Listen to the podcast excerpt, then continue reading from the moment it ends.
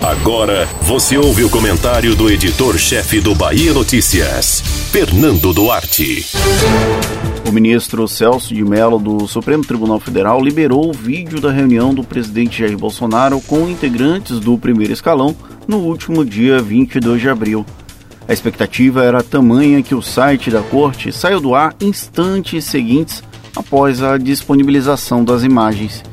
E o vídeo traz integralmente aquilo que cada personagem do Executivo Federal se propôs a fazer ao longo dos últimos 17 meses.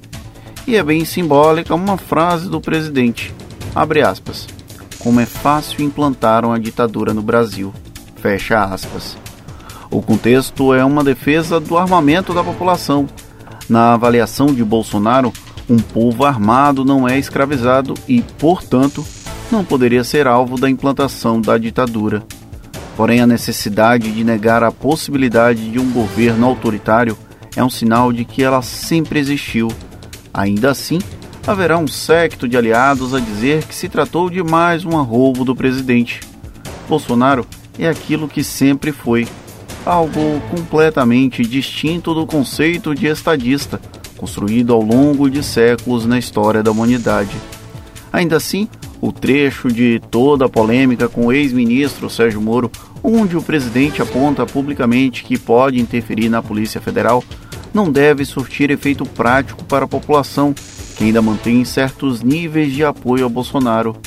Mesmo que saibamos que o chefe do executivo tratava diretamente da PF, ele vai seguir com a justificativa tola que se referia às seguranças da família dele, algo já desconstruído pela imprensa que provou que houve mudanças no gabinete de segurança institucional dias antes do episódio.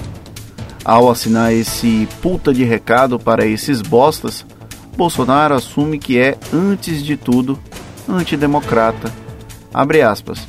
Quem não aceitar as minhas bandeiras, Amares, família, Deus, Brasil, armamento, liberdade de expressão, livre mercado, bradou ele. No entanto, a família é um conceito dele tanto quanto Deus, Brasil, armamento, liberdade de expressão e livre mercado. Tudo de acordo com a interpretação bem restrita da realidade, presa a conceitos arraigados e que despreza conceitos importantes, como respeito a minorias e direito ao contraditório. Bolsonaro ainda completou que quem não aceitar esse posicionamento está no governo errado. Talvez a frase mais adequada seja outra. Talvez o Brasil é que esteja com o governo errado. Você ouviu o comentário do editor-chefe do Bahia Notícias, Fernando Duarte.